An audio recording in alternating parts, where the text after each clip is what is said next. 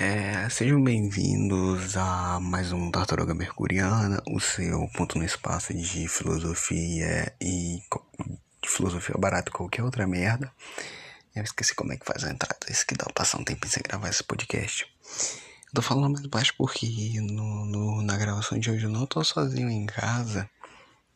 E é meio vergonhoso você gravar um podcast com outras pessoas na sua casa, porque você só parece um doido falando sozinho com o celular, e depois tendo que ouvir sua voz por um tempo. É porque você precisa editar, enfim. É, hoje não tem aviso. Então, é, o episódio de hoje é sobre o YouTube, eu enquanto consumidor do YouTube e minha experiência com o YouTube brasileiro. Aqui eu vou focar só no YouTube BR, quer dizer, só não, mas eu vou focar mais no YouTube BR, porque eu, eu sou BR, eu quero que né, pessoas que falam inglês morram. Enfim, é, bora direto pro programa, bora lá.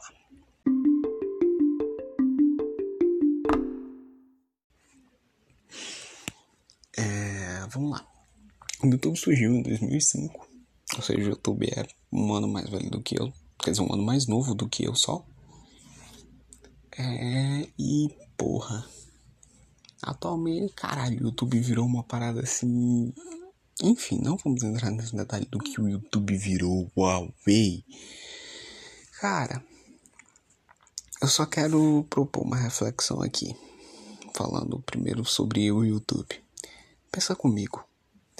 É, muitos anos atrás, ó, tempo pra caralho atrás, a humanidade assim tava tendo muita gente, muita pessoa, tava nascendo muita gente e é, a produção de comida não estava acompanhando direito as pessoas.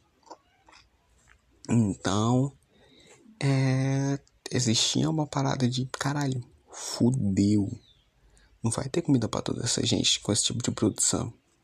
O que, o que poderemos a ser? O que poderíamos a ser?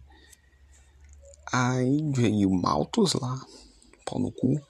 Aí teve todo aquele negócio de controle de natalidade, não nascer tanta gente, pipipi, popopô e ppp. Aí depois vieram as máquinas, pá. Aí ah, esse problema aí foi resolvido. Também a gente produz agora a caralho, à vontade, pronto, acabou isso daí. Se foda. É basicamente isso, eu com o YouTube, só com um final um pouco pior. Porque é, é, eu vou elucidar esse ponto depois. Agora eu vou, eu vou criar draminhas nesse podcast. Uh, ele vai falar, ele vai, meu Deus, por que isso é com ele? Haha. esse podcast vai ficar uma merda. eu, tô, eu, tô, eu tô tentando inovar, gente. Não desistam de mim. É, bora lá. O YouTube ele começou a ficar realmente famoso em 2007, 2009, com, sim, começou a ficar muito famoso a partir de 2009, 2010. Sabe? Que teve surgimento de canais como tipo Smosh, é, o PewDiePie, toda essa galerinha aí que começou, que depois veio um boom e ficaram famosos. Inclusive, uma curiosidade: o primeiro canal no YouTube a bater um milhão de views em um vídeo foi do Mr. Guitar Man, que é um, um canal BR. O YouTube tentou esconder isso por umas merdas lá e pipipi. Mas, oi, hey, Brasil, haha. Sabe? E, porra, o YouTube no começo do YouTube, antes do boom gigantesco do YouTube, que foi um boom desgraçado que teve tipo lá para 2000, finalzinho de 2014, começo de 2015, o YouTube era basicamente, claro, isso tirando o boom de caras como o, PC, o Children Porn Siqueira, o CP Siqueira, é, o Felipe Neto e o Cauê Moura, que foram aí os três grandões do YouTube no começo.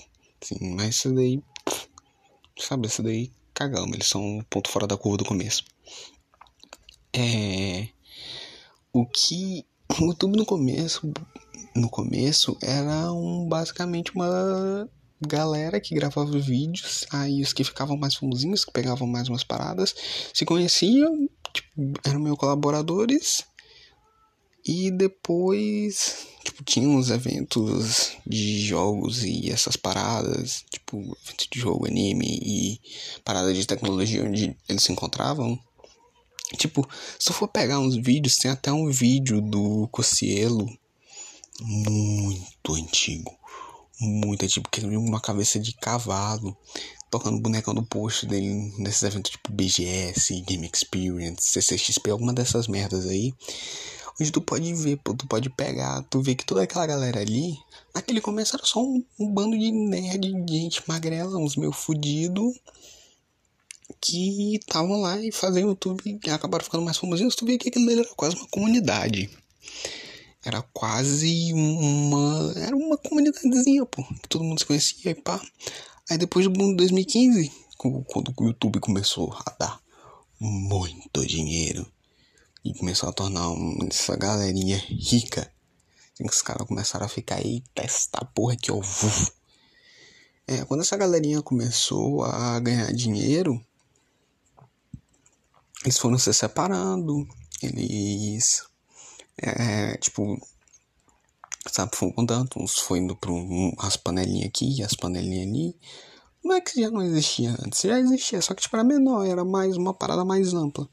É só tu ver, pô, tu tem tipo o Cocielo encoxando o Rick Editor ah, é, na, lá, tu tem o Cocielo e o Damiani, ainda na época da TGS, a The Game Station Brasil, que foi comprada pelo Felipe Neto e depois faliu. é Aí tem, sei lá, o Sunny Play no vídeo do Cocielo, tu tem o Cauê Moura, tá ligado? Tipo, tu vê que nessa parada é. Geral se conhecia, pô, ainda não é uma parada que dava dinheiro, era só uma parada que a galera fazia e, e, e gostava de fazer se divertia fazendo e acabava ficando meio famosinho. Aí abriu mais umas portas. É. Porra Aí tivemos é, o YouTube 2000, a partir de 2015, que foi quando o YouTube assim virou uma marca, que o YouTube virou um produto e os youtubers também. Quer dizer, o YouTube virou um produto, os youtubers viraram uma vitrine para produtos e começou toda aquela parada, tipo, começaram a aumentar os anúncios. É, youtuber fazendo publi, ganhando pra caralho com a monetização do YouTube por bater média de views gigantescas. Isso é antes, claro, do boicotezinho que fizeram com. Do boicotezinho não, do boicote pra caralho que fizeram no YouTube lá. O New York Times acabando com o PewDiePie e depois é, fazendo uma parada pro YouTube. O que levou a toda essa política family friendly do YouTube das anúncios, de muita desmonetização, pipipi, popopô. É isso daí também é foda-se. Aí, tipo, em 2015 foi que os, os youtubers realmente começaram tipo, a ter uns booms gigantescos, canais batendo, tipo, views absurdas, chegando a, tipo, um milhão de inscritos.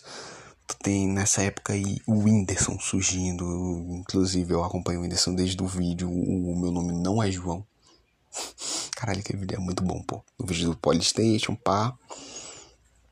Aí, tipo, tu tem o surgimento desses canais, tu tem uns canais antigos voltando a, a ficarem muito famosos de novo, alguns sendo passados para trás, outros surgindo e já indo numa ascensão desgraçada. É, e, tipo, nessa o YouTube virou uma marca, saiu do que era antes daquela comunidadezinha, pipipi, a galera ganhando dinheiro de verdade mesmo. É, e nessa, a galera foi percebendo: hum, isso daqui tá dinheiro, então vamos fazer mais isso daqui.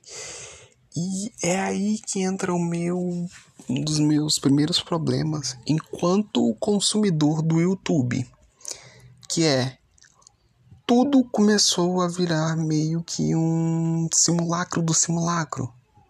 Sabe, um os youtubers aqui, tipo, os primeiros que surgiram, começaram a copiar uns formatos de fora, fazendo uma parada mais abrasileirada.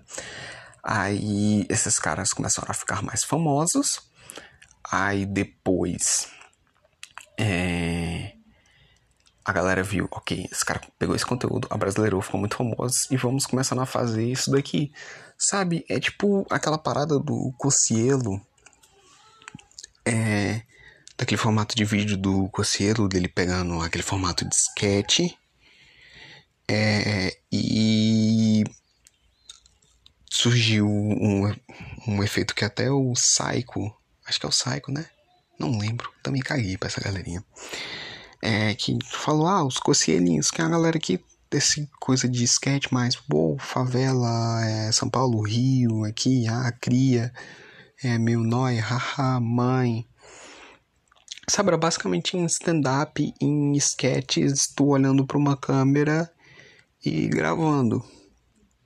Aí começou a surgir, tipo, esses, esses youtubers que eram um igual ao outro, tipo, Caracol Raivoso, é um mano que fazia um conteúdo totalmente diferente, que eu não vou lembrar o nome, porque caguei pra esse maluco, que foi, inclusive foi o que motivou o vídeo desse, dos conselhinhos.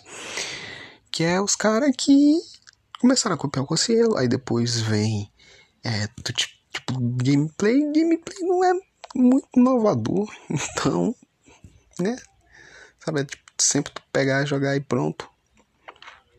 Então, é, não tem muito que copiar. Tu tem os youtubers de Minecraft voltando e se virando muito mais pro conteúdo infantil, sabe? Deles virando mesmo uma parada mais infantil a partir de, sei lá, 2016, 2017, 2000. 2018 já virou com certeza aquilo ali. Tu tem o Felipe Neto ressurgindo do tempo dele fora do YouTube, mais ou menos nessa época também, de 2015 para 2016. É, o Cauê Moura também ressurgindo.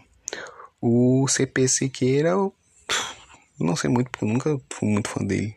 Inclusive, nunca vi muito vídeo. Até aquele. Aquela parada na cozinha que deixou ele muito famoso. É, eu não. Nunca fui muito. Aí, com esse tipo de conteúdo, é, eu já, como eu era uma criança que estudava de manhã, passava o resto da tarde, passava uma tarde inteira, assim, ah, deu 12 horas, eu já tava em casa, eu tinha até 9 horas da noite, porque eu não sou uma, eu não sou uma pessoa fodida em questão de sono e dormia 8 horas por dia, dormia 9 horas para acordar 6, que inclusive dá um pouquinho mais de 8, mas enfim, eu tinha um sono bem regulado. É, e eu tinha todo esse tempo livre. Eu tinha. E eu fui pegando, assistindo vídeos. Eu já vinha do YouTube desde 2012. Então, tipo, eu via todos os dias YouTube, muitos vídeos, pá. E 2012, não, entre 2010 e 2011 eu já via muito. 2012 foi quando eu realmente comecei a ver pra caralho que o Venom Inclusive, o primeiro canal do YouTube que eu assisti foi o Zé Graça.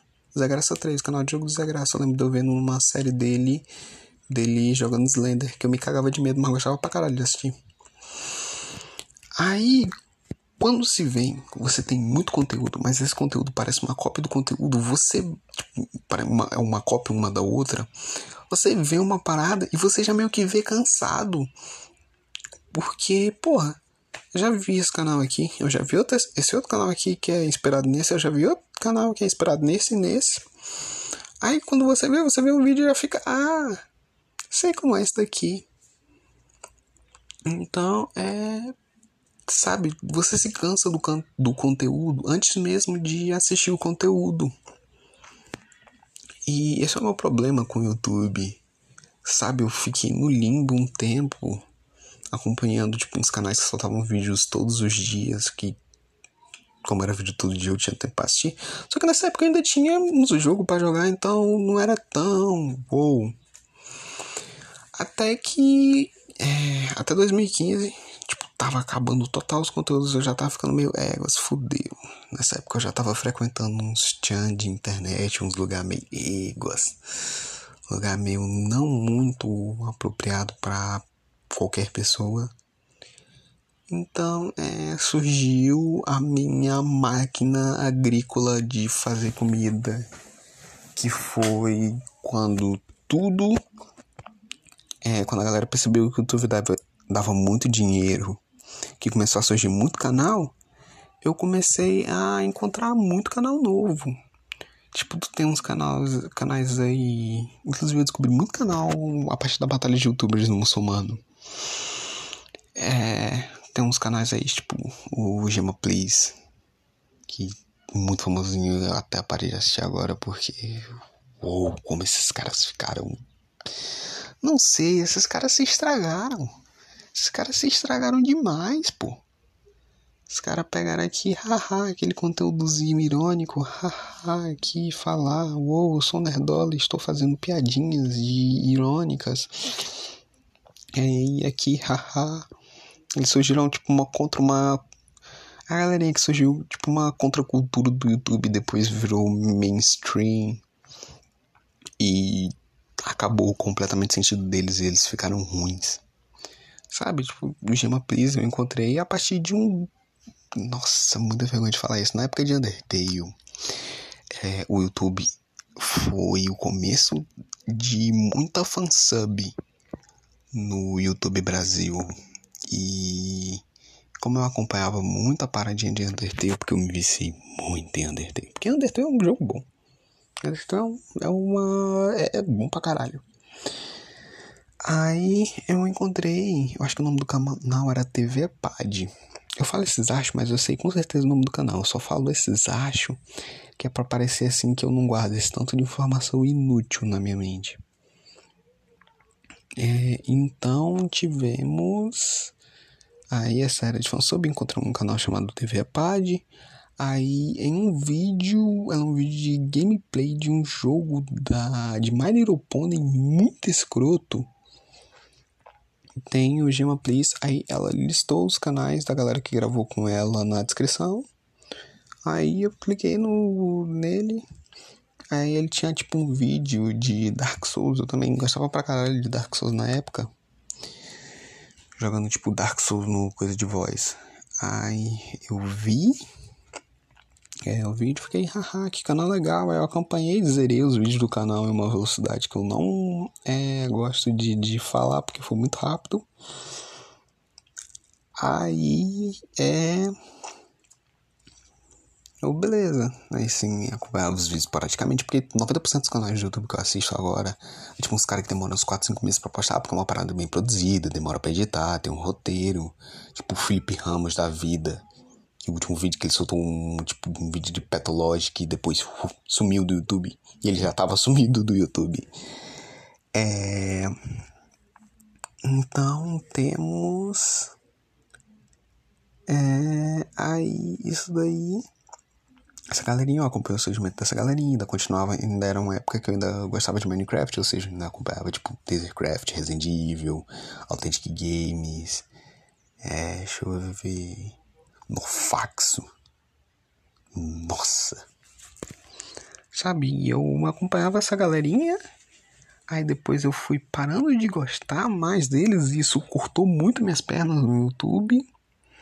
Aí eu ficava mais em gameplay de uma galera que postava vídeo tipo puro besteirão, não era série tipo um Heitor Games da vida, um, é, canais nesse estilo. E, porra, depois que tu tá muito no YouTube, parece que todo o conteúdo do YouTube que tu consome, tu já parece ter visto aquele, vídeo, aquele mesmo vídeo umas 17 vezes. Aí vê uns vídeos fora da curva, e é sempre uma, de uns canal que, deixa, que é, ficaram famosos depois que estão praticamente mortos. Aí o cara vai, espreme as últimas gotas de fama, some, morreu o canal. É. Aí o YouTube virou esse total simulacro do simulacro do simulacro do simulacro do simulacro. Aí atualmente o YouTube tá, virou o produto mesmo. Virou um total produto. Eu passo horas e horas no YouTube procurando algo para ver. E quase não encontro, eu acabo vendo um vídeo antigo é, que eu já vi cinco vezes aí. Não, esse daqui eu só vi cinco vezes. Aquele eu vi sete, aquele dele eu vi 92. Então eu vou ver esse daqui que eu só vi cinco, né? Haha. Sabe, quando eu tô tão necessitado de conteúdo do YouTube, sim, isso é dependência de conteúdo do YouTube, bem-vindo ao mundo moderno, onde o consumo de conteúdo se tornou parte dos seres humanos. É, e tipo, eu tô tão assim procurando o canal que eu comecei a explorar mais o YouTube em inglês, só que porra, eu já vi muito vídeo em BR, como os vídeos BR são basicamente uma versão brasileirada de vídeos em inglês, eu boto no vídeo em inglês, parece que eu já vi, e eu não sinto tanto tesão no vídeo assim, eu não, não fico tão feliz com os vídeos, porque parece que eu já vi aquilo dali, e é inglês, e eu não sou fluente em inglês, é, então é meio. Não é, sabe? É meio sonorífico para mim, é meio sonífero. Tipo um rivotril. Então, é. Sabe, isso é dependência de conteúdo. É uma total dependência. O YouTube me deixou dependente de conteúdo. Ai, Roberto, vai assistir Netflix. Eu não gosto de série. Eu não sou uma pessoa que é muito fã de série. Eu sou mais fã de parada espontânea, como os vídeos, ou de animação. Como é muito difícil achar uma animação boa que não seja um anime Aí eu, sinceramente, perdi muito do meu tesão com anime. É, como série de animação boa demora para surgir, porque animação, processo trabalhoso pra caralho, eu fico no limbo durante muito tempo de conteúdo, consumindo umas paradas que eu já vi há muito tempo. E é uma merda. Porque o que gosto amplo que eu tenho pra música eu tenho um gosto muito nichado para as coisas que eu consumo que são audiovisuais. Sabe? Então, tipo, ah, pega pra ver um filme, beleza. Eu já vi todos os filmes da Netflix que eu. É, que são do meu gosto. Ah, vê uma série, eu já vi todas as três séries da Netflix que são do meu gosto. Ah, vê no Disney mais, tô acompanhando. Ah, vê isso. Não gosto. Ah, vê aquilo, já vi. Ah, vê aquilo. Não. Então, é tudo uma parte do problema da minha frescura, uma parte sempre culpa do capitalismo. Nesse podcast sempre iremos culpar o capitalismo. E é isso, acho que eu já me tô ficando redundante nesse assunto. E tinha mais coisa para falar. Quem sabe um dia eu faço uma parte 2 desse podcast como um verdadeiro roteiro. Porque se você ainda não percebeu, esse podcast não é roteirizado. Um dia eu faço uma parte 2 com um roteirozinho, umas paradas para falar, uns pontos para dissertar sobre. Mas é isso. Muito obrigado a todos que ouviram o. Esse é o quinto episódio? Ou é o quarto episódio? Muito obrigado a todos que ouviram esse, esse episódio do Tartaruga Mercuriana. E. Peraí que vou ter aviso no final sim. Escuta, se você não quiser ver os avisos, sai do podcast agora, some daqui e volta no próximo. Mas se você quiser ver os avisos, fica aí mais um pouquinho.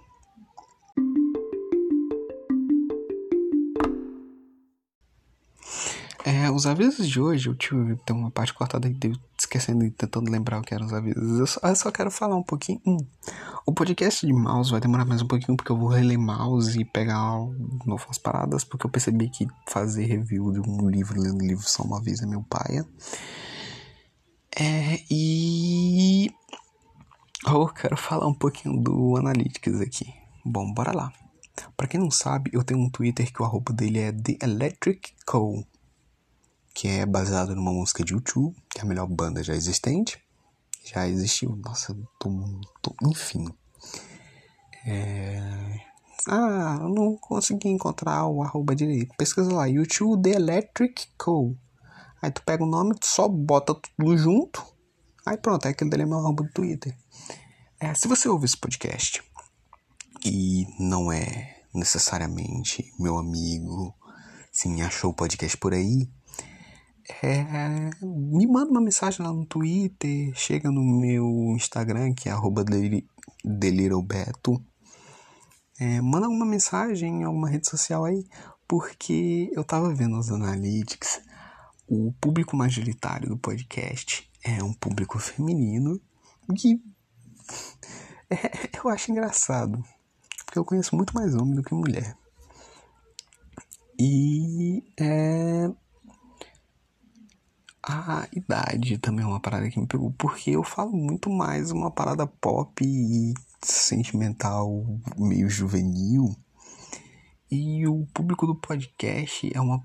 É, a maior parte está concentrada em pessoas de tipo, mais de 25 anos, tipo, mais de 24, 25 anos. Eu achei interessante, eu achei legal.